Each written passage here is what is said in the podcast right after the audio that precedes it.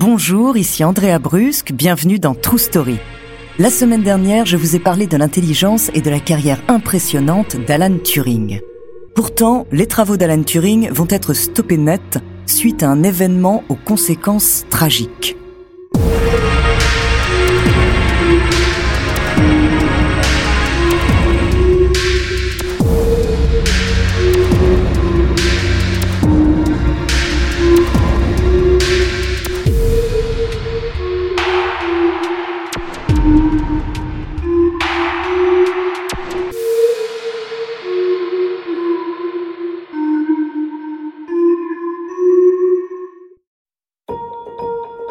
En 1952, le compagnon d'Alan Turing ainsi qu'un complice cambriolent sa maison.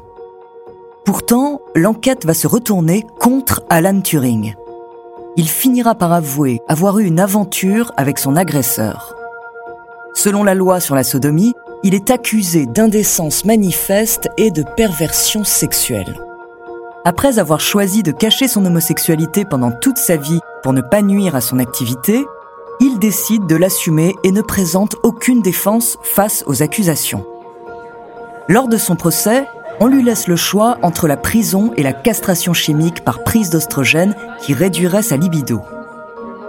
Alan choisit la deuxième option. S'ensuit un traitement d'un an non sans effet secondaire.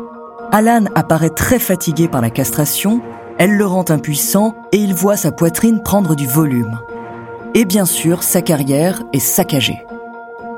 Le mathématicien est éloigné de tout projet scientifique, son moral en est évidemment profondément touché et il gardera des blessures ineffaçables.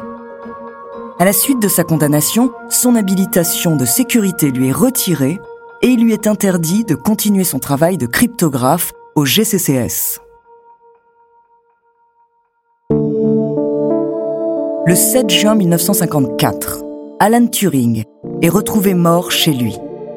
Probablement un suicide. Une pomme qui aurait été imbibée de cyanure et à moitié mangée est retrouvée près de son corps. Selon Andrew Hodges, biographe de Turing, il aurait employé cette méthode pour laisser sa mère croire à la thèse de l'accident. Cela pourrait être aussi un clin d'œil à la scène de Blanche-Neige qu'il appréciait beaucoup. Plongeons la pomme dans le chaudron pour qu'elle s'imprègne de poison. Pourtant, lors de son autopsie, aucun morceau de pomme n'est retrouvé dans son appareil digestif. L'examen a seulement révélé 4 onces de liquide qui sentaient fortement les amandes amères, tout comme une solution de cyanure. Certaines personnes, comme le philosophe Jack Copeland, ne croient pas à la thèse du suicide, car Turing possédait chez lui du cyanure pour faire des expériences chimiques.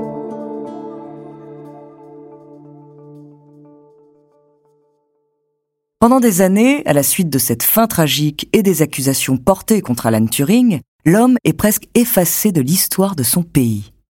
Mais on ne peut pas ignorer complètement les travaux précurseurs de ce mathématicien, sans qui les appareils à la pointe de la technologie qui sont aujourd'hui indispensables à nos vies n'existeraient peut-être pas.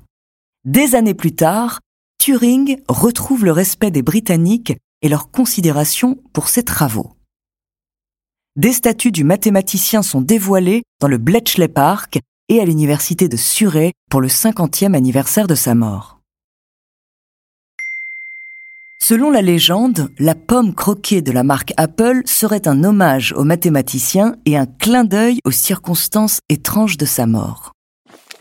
En 1999, le Time Magazine nomme Alan Turing comme l'une des 100 personnes les plus importantes du XXe siècle. Il est écrit Le fait demeure que tous ceux qui tapent sur un clavier, ouvrent une feuille de calcul ou un programme de traitement de texte travaillent sur une incarnation d'une machine de Turing. Le destin tragique d'Alan Turing n'a donc pas laissé les Britanniques insensibles.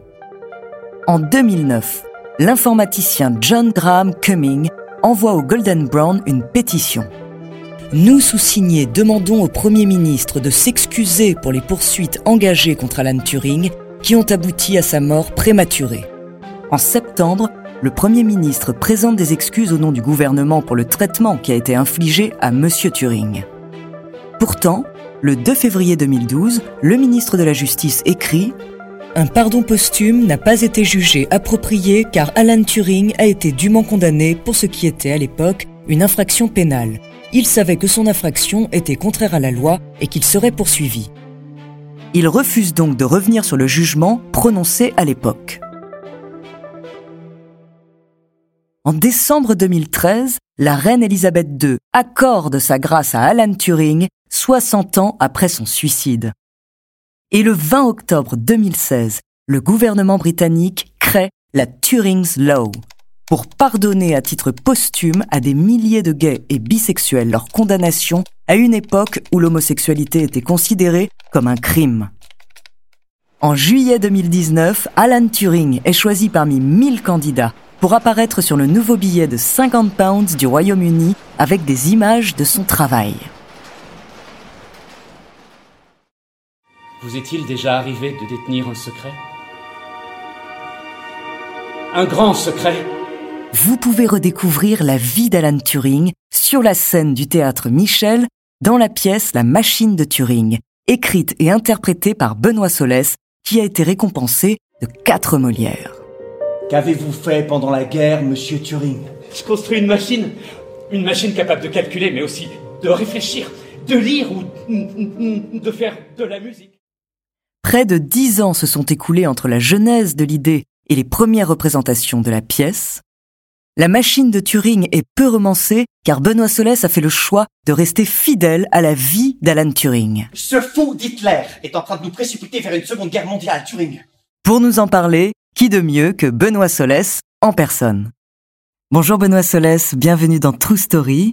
Vous êtes comédien et dramaturge, vous êtes lauréat de quatre Molières et vous êtes le premier artiste à avoir reçu conjointement le Molière de l'auteur et le Molière du comédien pour votre pièce La machine de Turing et votre interprétation d'Alan Turing, personnage principal de la pièce.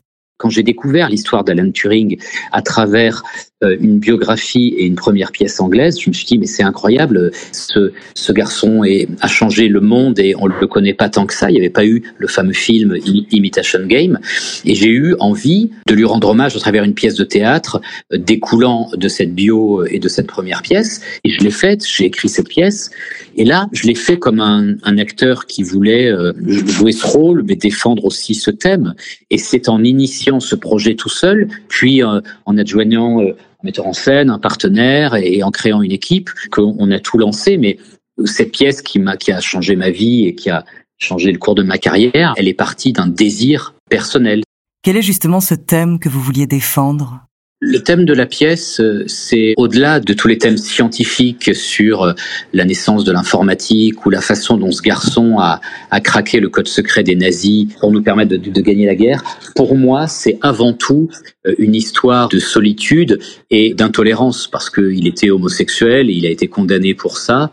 C'est l'aspect qui parachève le destin de Turing et qui le rend insupportable, mais aussi quelque part, comme tout martyr, admirable. Donc le, le delta entre l'apport que cet homme donne au monde et la réponse que le monde lui fait est tout à fait tragique et fascinant à la fois. C'est ça qui m'a plu et que j'ai eu envie de faire partager aux, aux gens. Qu'est-ce qui tombe pas rond? Je sais pas. Quelle est la nature de votre relation avec Monsieur Murray Monsieur Turing, vous venez d'avouer sous serment être coupable d'outrage aux mœurs et d'indécence. Qu'est-ce qui a été le plus dur à exprimer à travers l'écriture?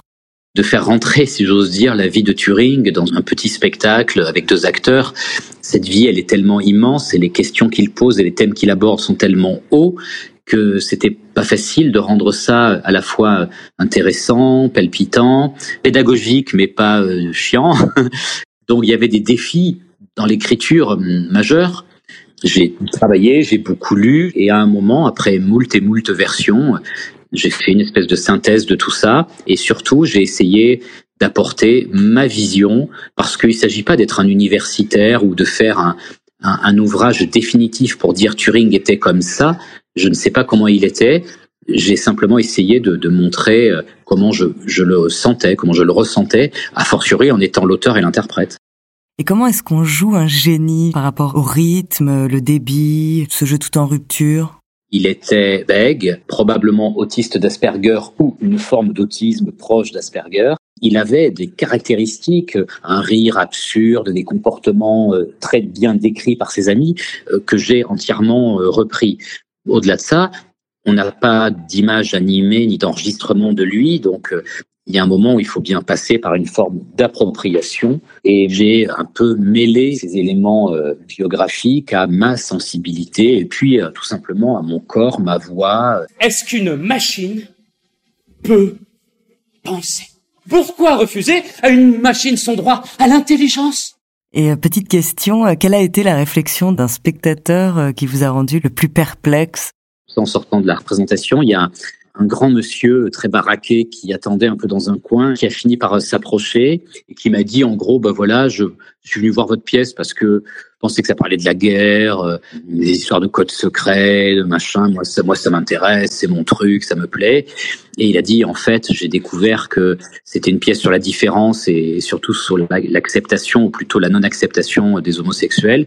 Et il a hum, commencé à, à être un peu ému en me disant que c'est un thème qui était pour lui euh, difficile, éloigné de lui, qu'il avait euh, récemment euh, mis son fils jeune adulte à la porte après qu'il lui ait révélé qu'il était gay. Et ce type, comme ça, une espèce de montagne de muscles à carrière de rugbyman, s'est mis à, pleurer devant moi en me disant votre pièce vient de me faire comprendre combien je me suis trompé, que j'ai eu tort d'être de rester arc-bouté sur mes principes et je vais aller rappeler mon gamin d'être un prophète, n'est-ce pas, professeur? Les idées nouvelles effraient la plupart des gens.